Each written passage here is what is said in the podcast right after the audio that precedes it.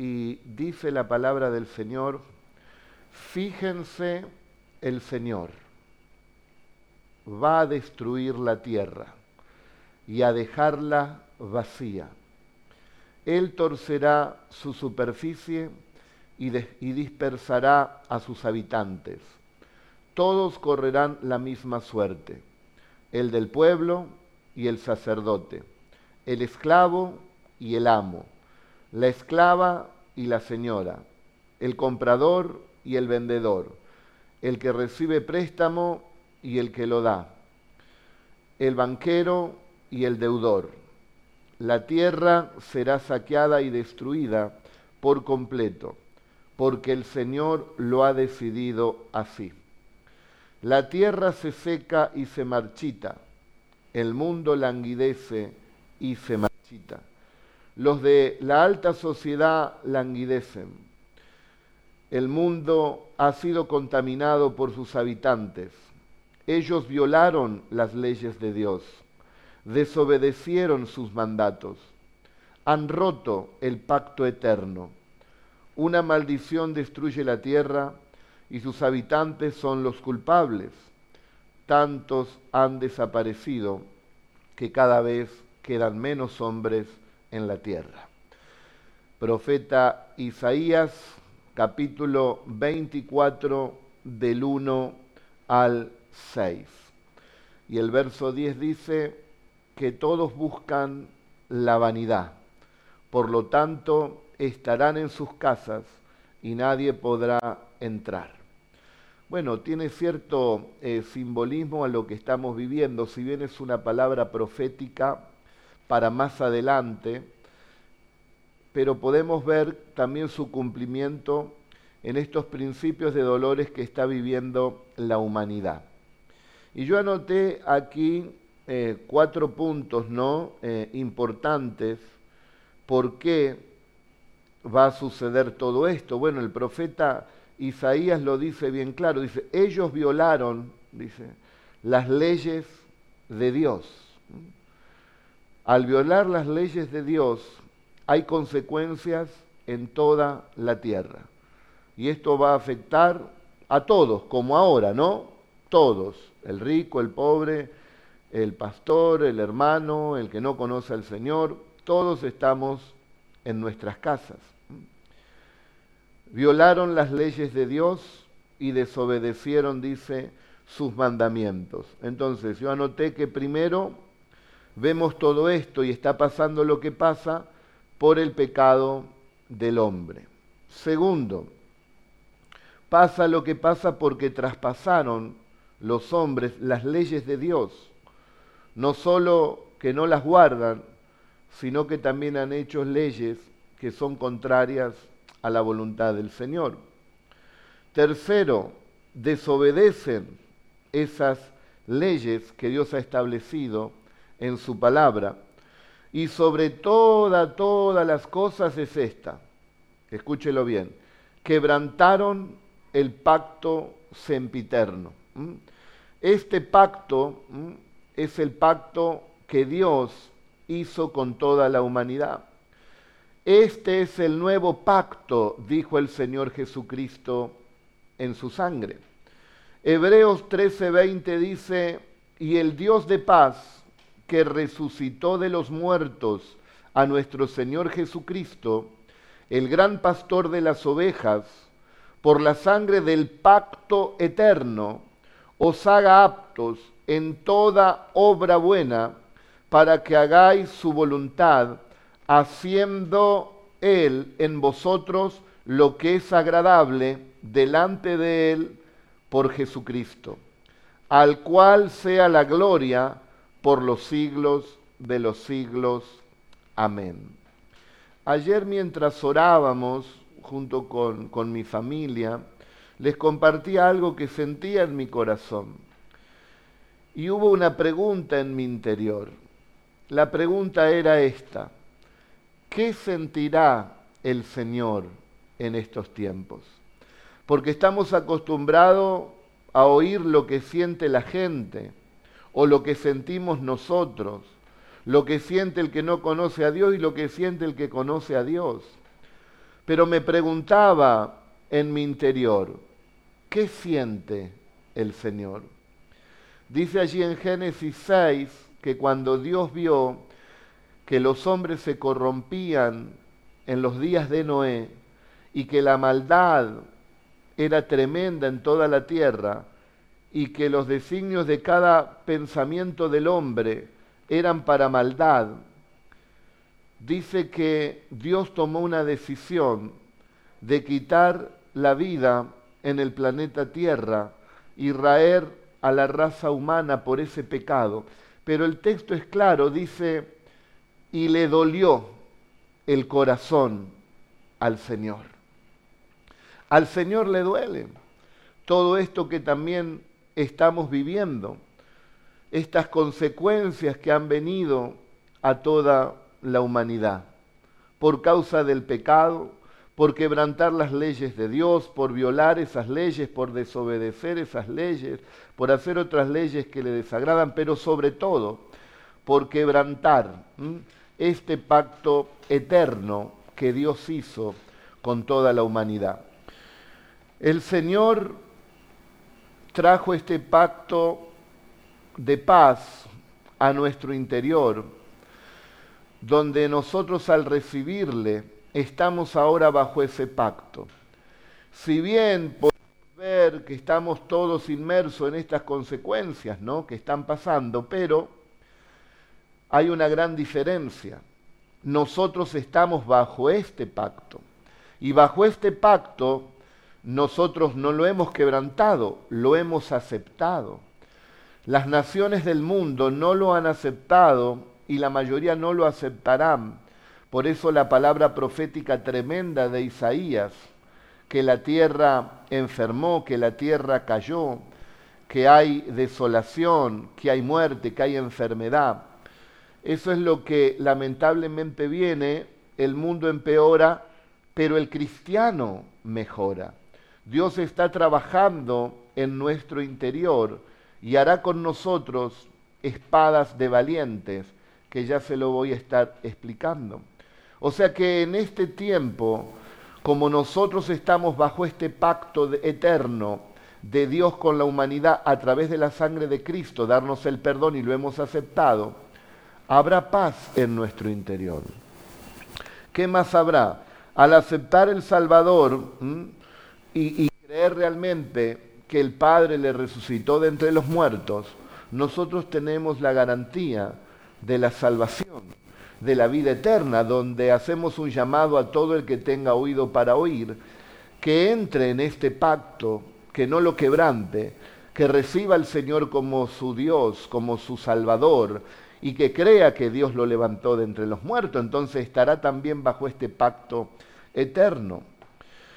Al vivir entonces para el Señor, al habernos arrepentido de los pecados, al recibir a Jesús, nos irá bien, queridos hermanos. Dice la Biblia que Dios tendrá para con nosotros pensamientos de bien y no pensamientos de mal. En vez de muerte habrá vida. En vez de enfermedad habrá salud. En vez de maldición habrá bendición, porque estamos bajo este pacto eterno que el Señor ha hecho. Esto es para todos, para todos los que lo quieren recibir, para el mundo entero para los que habitan este mundo. Porque de tal manera Dios amó, dice, a todo el mundo para que pueda estar bajo este pacto. Isaías, inspirado en su totalidad por el Espíritu Santo, él escribe, porque Dios en su omnisciencia sabe que la mayoría de las personas y las naciones van a quebrantar o han quebrantado ese pacto eterno. No haber creído que Jesucristo es el Salvador del mundo. ¿Cuántos lo creen? Entonces estamos bajo ese pacto. Se opusieron a este pacto, frustraron con toda intención para no aceptarlo, se fueron por otras corrientes en vez de ir por la corriente correcta, por el verdadero camino que es el Señor y el Salvador. Por esta desobediencia entonces hay maldición hay enfermedad, hay peste y hay muerte en toda la tierra. Las consecuencias por el pecado del hombre. Mas nosotros, como dije, estamos bajo el pacto de Dios. El, verso 10 dice que disminuyeron, el verso 6 disminuyeron allí también los hombres en la tierra. Y el verso 10 nos habla precisamente por la vanidad, ¿eh? por la vanidad del mismo hombre, por elegir ese camino de andar en cosas vanas, en cosas que no son trascendentes, en cosas que son temporales. ¿eh? Por lo tanto, los hombres, dice, estarán, lo profetiza Isaías 24:10, estarán en sus casas y nadie podrá entrar. Y en este tiempo está ese temor, no, no entres que a ver si, si me contagias, ¿no es cierto? Pero repito, nosotros estamos bajo el pacto de Dios, hagamos todo lo que humanamente podemos hacer, pero el Señor, como dice en el Salmo 91, no habrá plaga que toque tu morada. Que la cobertura del Señor Dios Todopoderoso esté en nuestras vidas. Y me llama poderosamente la atención, ¿no? de este escenario que hay ahora, tenemos dos escenarios, podemos decir. Los que están bajo el pacto eterno, que somos nosotros por la gracia de Dios, y los que no están bajo el pacto eterno, los que todavía no le conocieron, o los que habiéndole conocido le abandonaron y se salieron. Entonces ahí hay un riesgo y tendrán que volver bajo ese pacto, tendrán que arrepentirse de corazón y hacer lo que el Señor les vaya indicando en el corazón para estar nuevamente bajo ese pacto eterno, porque en ningún otro lado va a haber seguridad. Ustedes saben que por más dura que sea la palabra, yo trato de predicársela con el mayor amor posible, pero no le puedo poner monios, eh, rosas o de colores rojos, un lindo regalo, porque es la palabra de Dios y ya está bien clara y va a producir el efecto por el cual el Señor la envía. No volverá vacía. La palabra como está, espada de doble filo, ¿eh? que allí, como un gran cirujano, puede cortar donde está esa, ese problema, buscar allí ese tumor, sacarlo, coser y que cicatrice, pero que nos salva la vida. Jesucristo es el que nos ha salvado en este nuevo pacto eterno. Y quiero hablar entonces de los valientes que el Señor está forjando en este tiempo. Los que están bajo el pacto de Dios, los que han recibido a Cristo, Dios está trabajando, forjando esa espada de valiente, ese instrumento para ser usado en este mundo con aquellos que todavía no están bajo el pacto bajo este pacto eterno. ¿Qué dice Zacarías 9, 12 y 13? Vuelvan a la fortaleza, prisioneros de esperanza. Hoy también os anuncio que os restauraré al doble, porque he entesado para mí a Judá como arco, e hice a Efraín una flecha, y despertaré a tus hijos, oh Sión, contra tus hijos, oh Grecia, y te pondré como espada de valiente. Tú eres una espada de valiente porque está bajo el pacto eterno. Eres ese hijo de Sión que habla aquí la palabra de Dios. Tomaré el arco, dice, de Judá y te usaré como una flecha.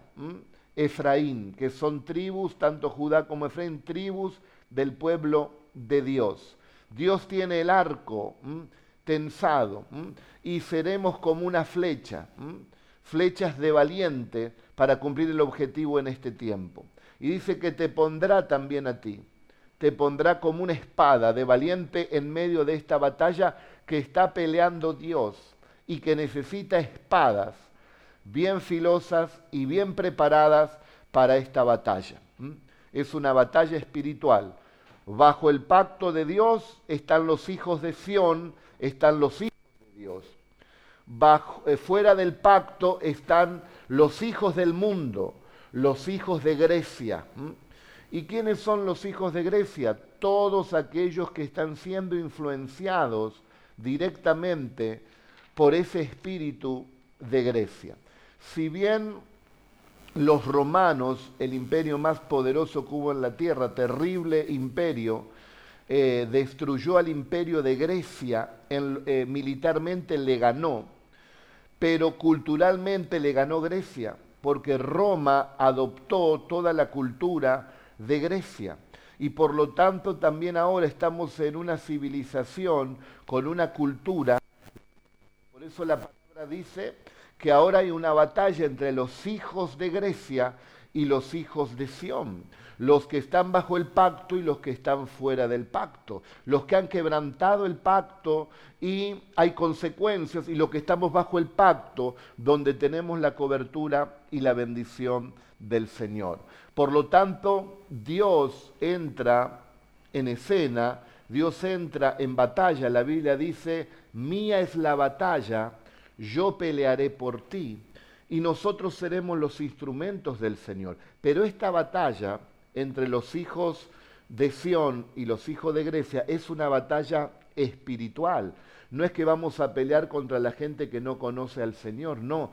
Nuestra lucha, dice la Biblia, no es contra carne ni sangre, sino contra huestes espirituales de maldad en las regiones celestes, contra los gobernadores de las tinieblas.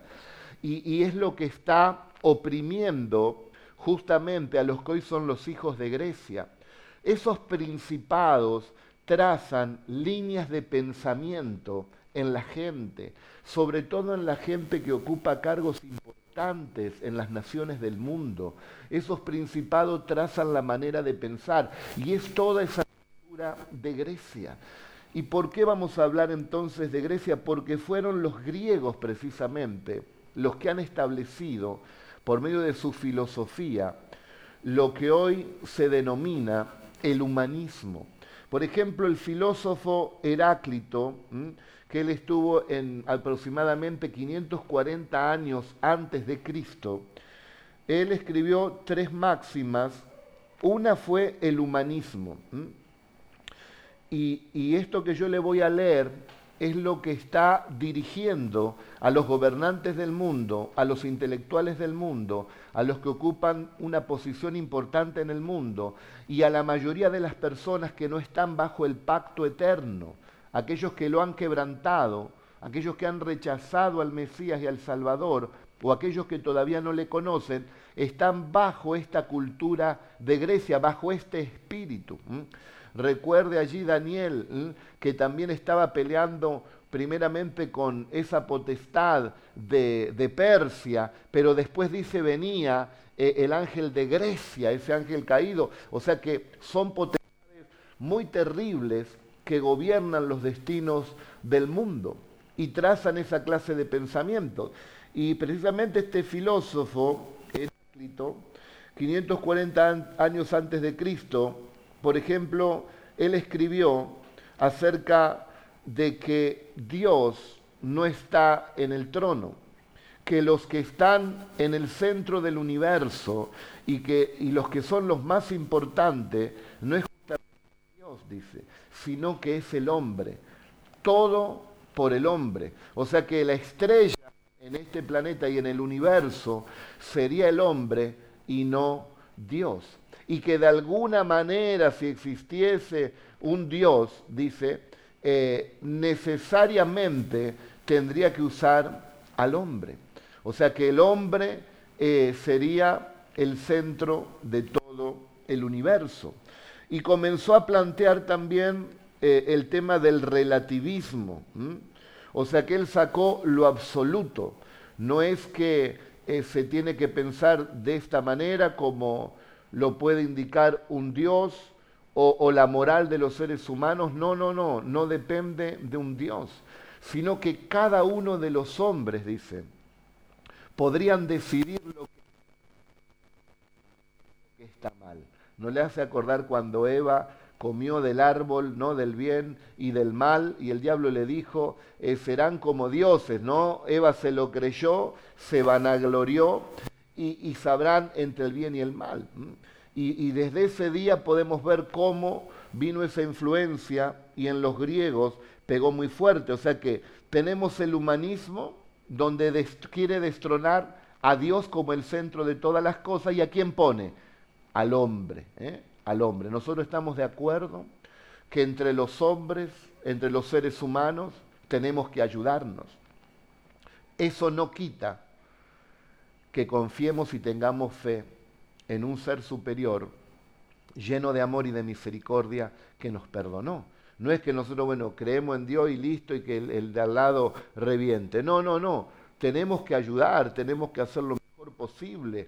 Eh, uno de los mandamientos más importantes es amar al prójimo como uno mismo. Jesús enseñó eso. Pero no podemos dejar de lado a un Dios todopoderoso que creó los cielos y que creó la tierra. O sea que el hombre, según Grecia, decide por ellos mismos. Eh, la mayoría, por no decir todos los gobiernos del mundo, en su gran mayoría, están teniendo, sin lugar a dudas, esa clase de pensamiento. Dios, apártate de aquí. Y si existes, no te metas con nosotros. En la tierra mandamos nosotros y hacemos lo que nos antoja a nosotros. El otro día les hablé del Salmo 2, ¿eh? vuélvalo a leer. Segundo, todo el tema del intelectualismo viene precisamente también de Grecia.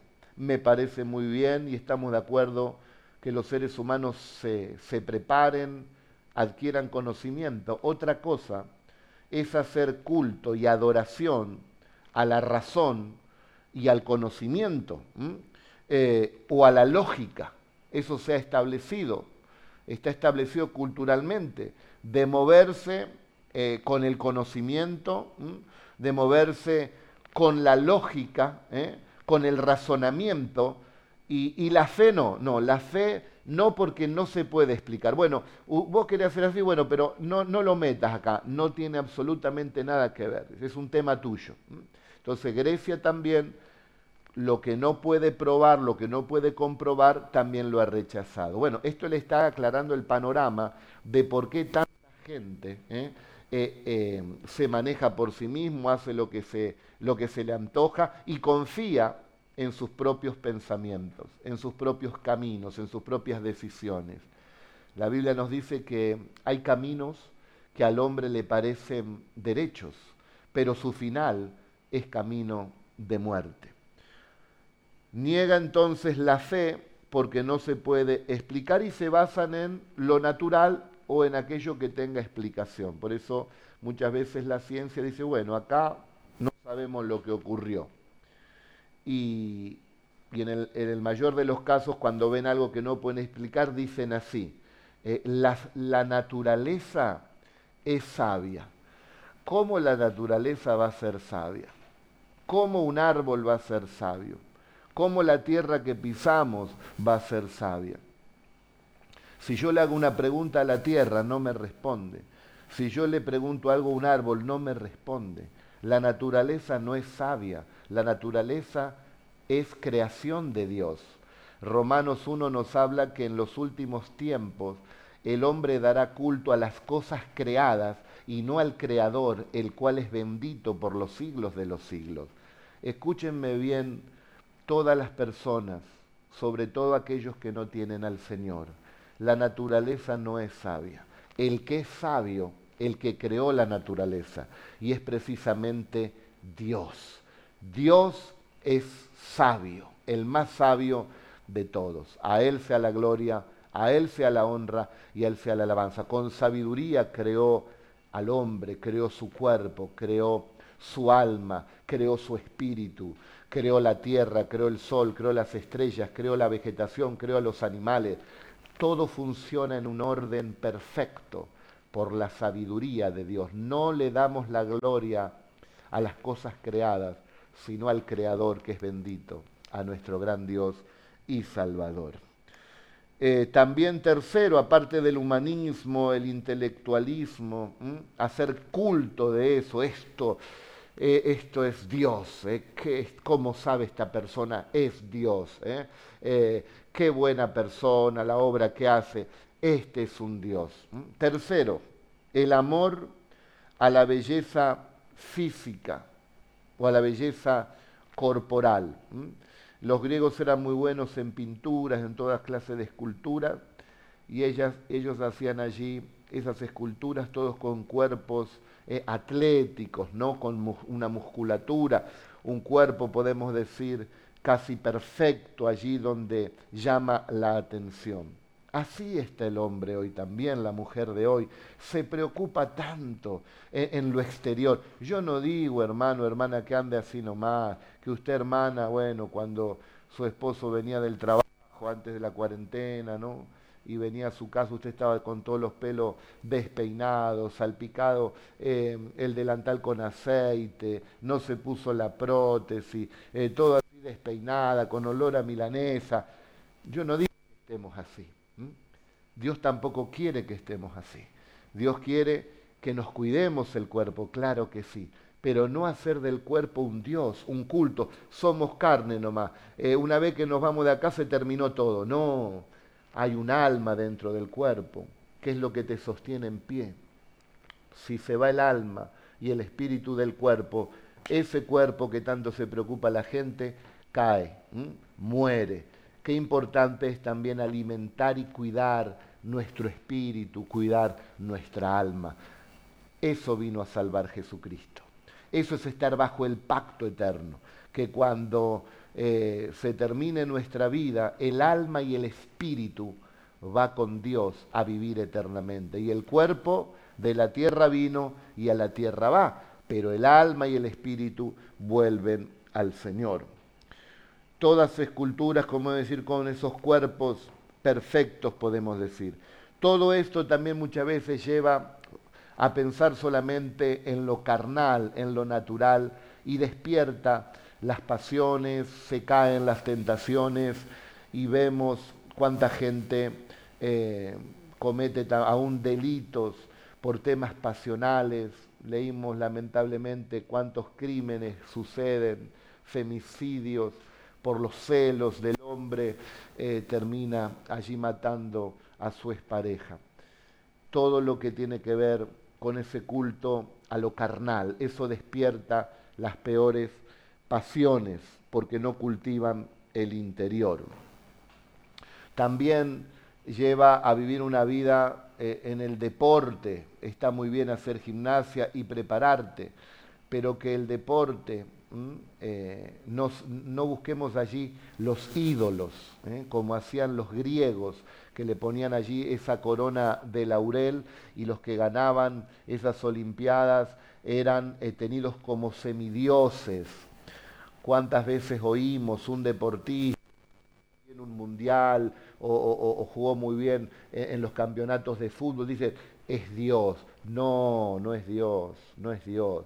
Dios es otra cosa, es algo mucho más grande, más poderoso, más bendito. No se puede comparar nada con Dios, nada se puede comparar con nuestro Dios.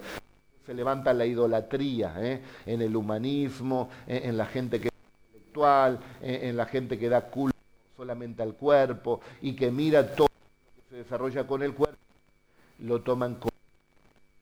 Y todo eso al moverse la humanidad bajo ese espíritu, que es el mismo espíritu que tiene el anticristo, ese espíritu eh, que, viene precisamente de Grecia, de, esa, de, esa, de ese imperio, y que es un espíritu anticristo porque rechaza precisamente la fe y cultivar el creer en Dios y creer en Jesucristo, es lo que está lamentablemente dominando a todas las personas del mundo, con excepción de aquellos que están bajo el pacto eterno, los redimidos del Señor. Por eso Dios dice que Él va a despertar a los hijos de Sión, al pueblo de Dios, para hacer esa espada de valiente. ¿Y cómo podemos nosotros vencer? Es volviendo, queridos hermanos, a la senda antigua. Es eh, mantenernos en la senda antigua, volverse a aquellos que han salido de la senda antigua, caminen por la senda antigua, la senda es la senda de la oración, gracias a Dios por los hermanos que han vuelto a la oración, la senda de la vigilia, la senda del ayuno, la senda eh, de recibir los dones del Espíritu, la senda de buscar la llenura del Espíritu Santo, la senda amor, de la ciencia, de la fe, de llenarnos del poder de Dios, la senda antigua. La Biblia dice eh, también en 2 de Corintios 10 del 3 al 6 que Dios no nos ha dado eh, armas carnales, sino que nos dio armas espirituales, poderosas en Dios para la destrucción de estas fortalezas que se han levantado en estos tiempos. Usted le habla de Cristo a una persona y tiene esa fortaleza, tiene ese espíritu de Grecia, ese humanismo, esa intelectualidad, esa que todo lo basa en la razón o en lo carnal. ¿Mm? Entonces hay que derribar esa fortaleza. Por eso Dios dice en su palabra en Zacarías 9:12, vuelve, vuelve a dónde? Vuelve a la fortaleza. Fortalécete en el Señor y en el poder de su fuerza. Ahí está la victoria, hay que fortalecerse en el Señor. En Corintios 2, 4 al 5, el apóstol Pablo da testimonio de cómo él ministraba justamente también donde se movía este de Grecia. Y él dice, y mi padre con perspectivas de humana sabiduría. Nosotros los que predicamos la palabra de Dios no tenemos que andar buscando la palabra con vana sabiduría humana para quedar bien con todos. No, es la palabra de Dios. El que quiere recibir, reciba porque de todo corazón se la damos. Y el que no la quiere recibir es un tema de esa persona, pero es la palabra de Dios. Está perfecta, así funciona, así hace eh, y cumple el propósito por el cual se enviada. No les vine a predicar con personas de vana sabiduría de Grecia, le podemos agregar, con vana sabiduría sin demostrar del poder no esté fundada en la sabiduría de los hombres sino en el poder de Dios. Por la gracia de Dios, los que nos congregamos en la Iglesia Cristiana de La Plata, todos saben y pueden dar testimonio que han visto la mano de Dios en una manera sobrenatural, en sus vidas personales, en su familia, en otros hermanos, en la iglesia misma.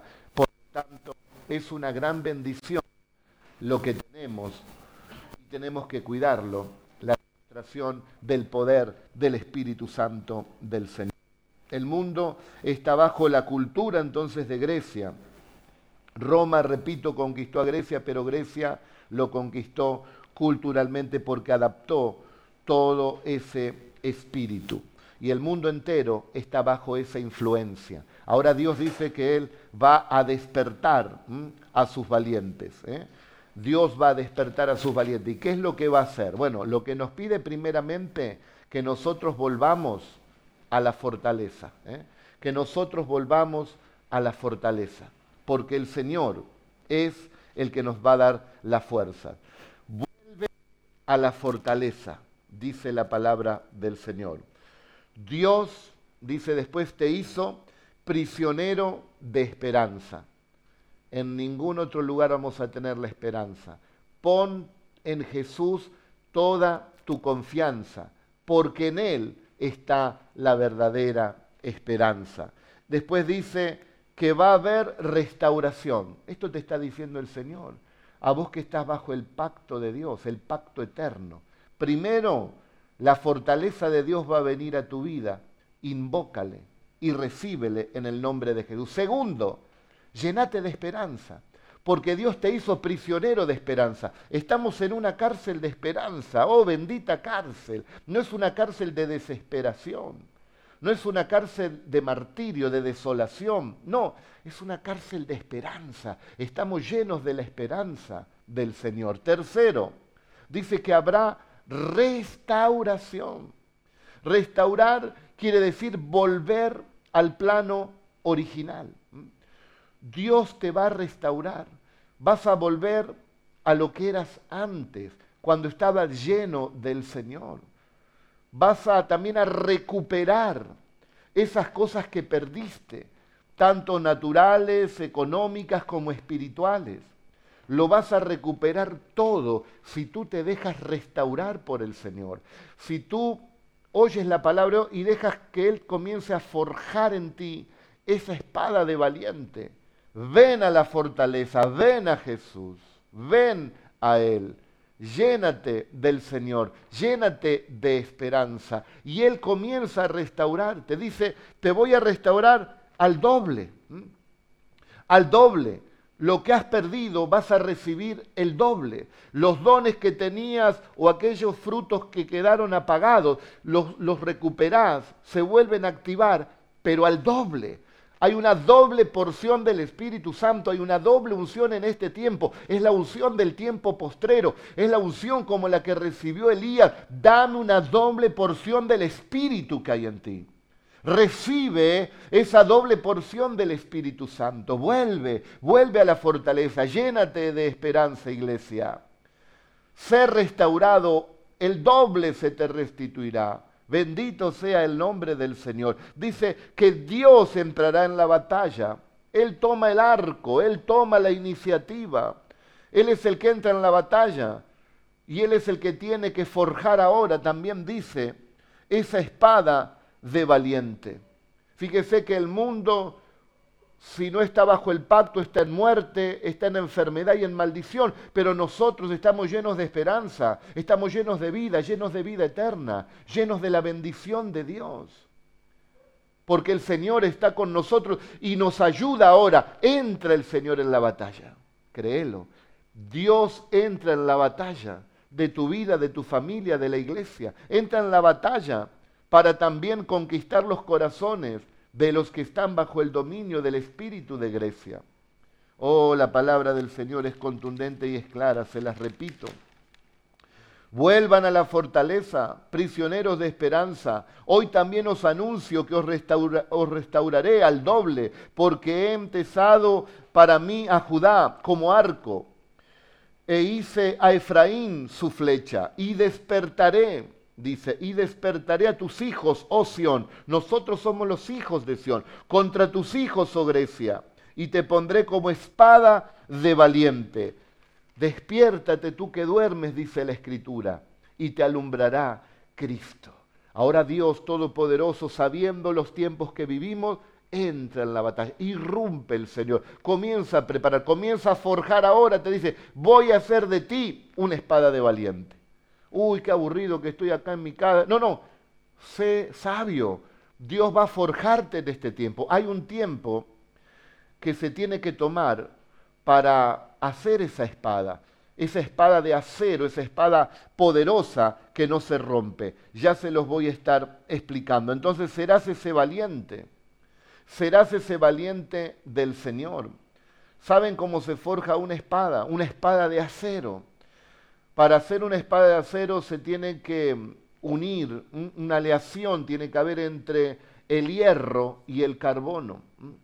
Y una vez que esté esa aleación, se tiene que llevar a temperaturas elevadas, creo que 800 a 1200 grados centígrados, donde se pone al rojo vivo para sacar una buena espada de acero flexible.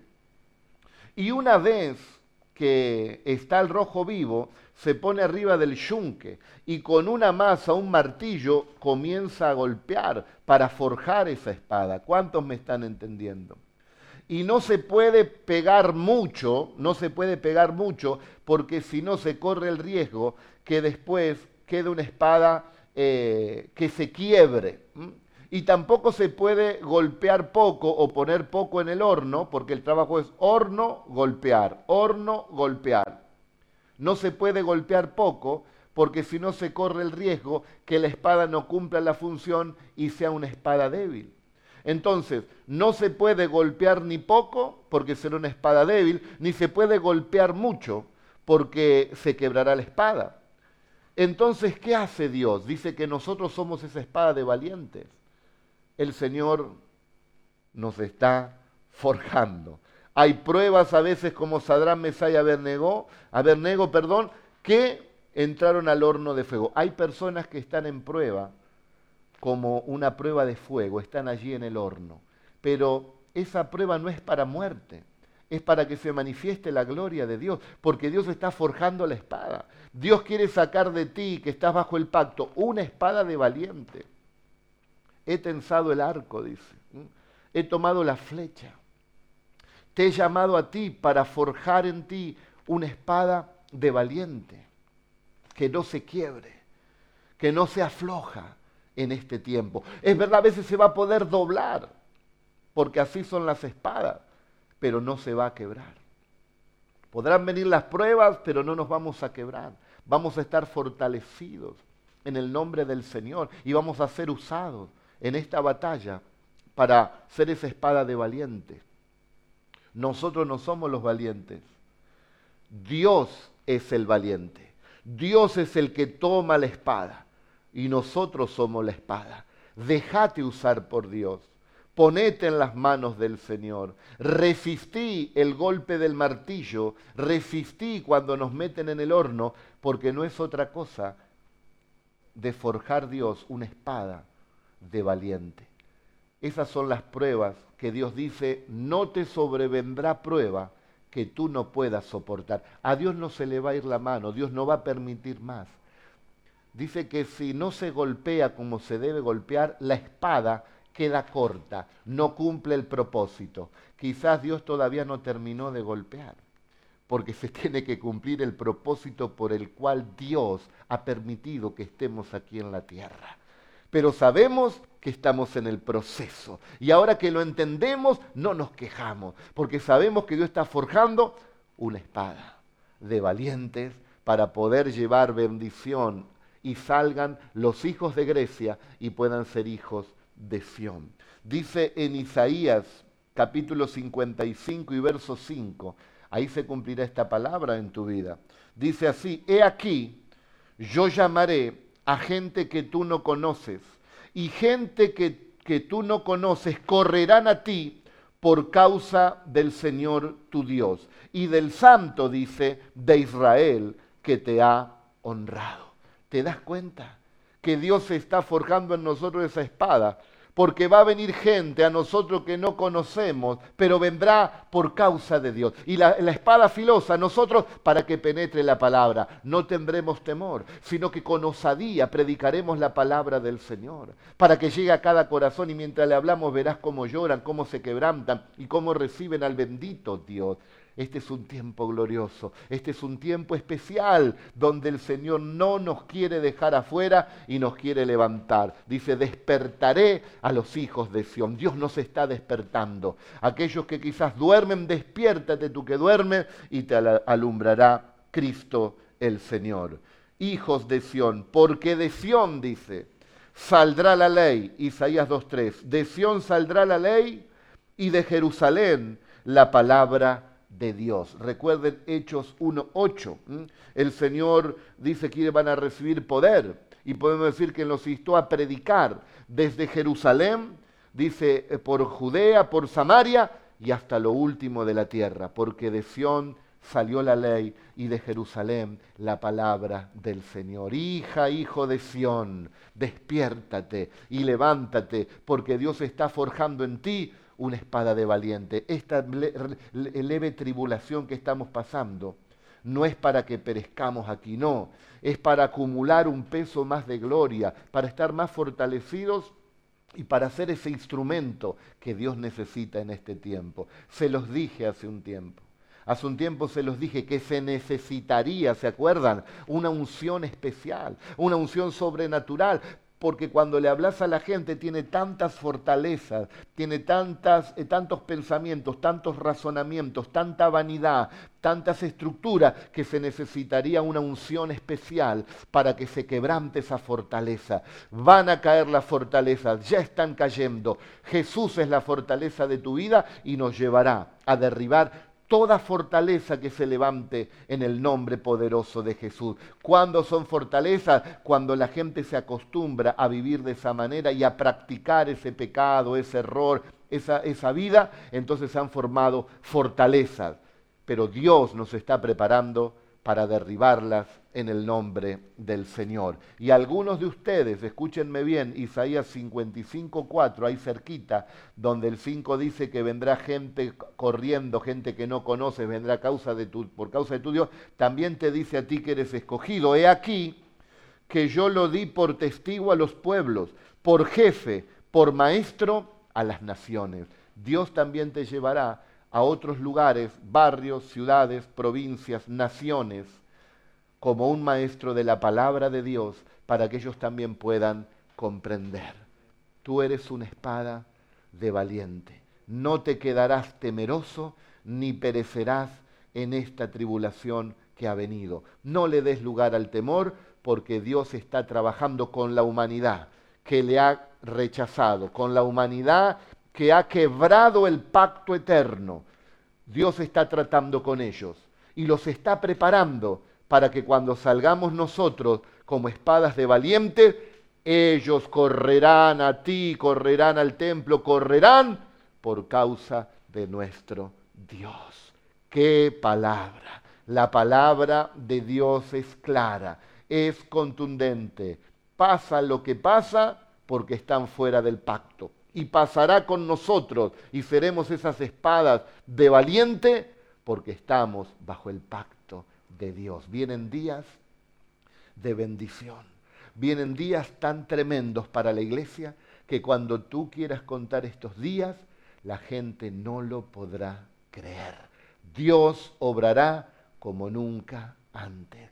Cuanto más grande sea la prueba, cuanto más grande sea la lucha, cuanto más grande vengan las tinieblas, más va a sobreabundar la gracia, más va a sobreabundar el poder del Espíritu Santo de Dios. Levantémonos como Miqueas que dijo, "Yo estoy lleno del poder y del Espíritu de Dios." Esa es la iglesia, esa es la iglesia poderosa que Dios está levantando. No te amedrentes, levántate entonces en este domingo a bendecir y a glorificar el nombre del Señor y tus hijos y tus hijas, ellos no se llenarán de temor. Ellos también serán espadas de valiente. Joel profetiza y dice, tus hijos profetizarán, no se van a perder, tus hijos van a profetizar y la gente anciana va a tener visiones y, y vamos a proclamar la palabra del Señor y tendrán sueños. Y mucha gente en este tiempo invocará el nombre del Señor y será salva.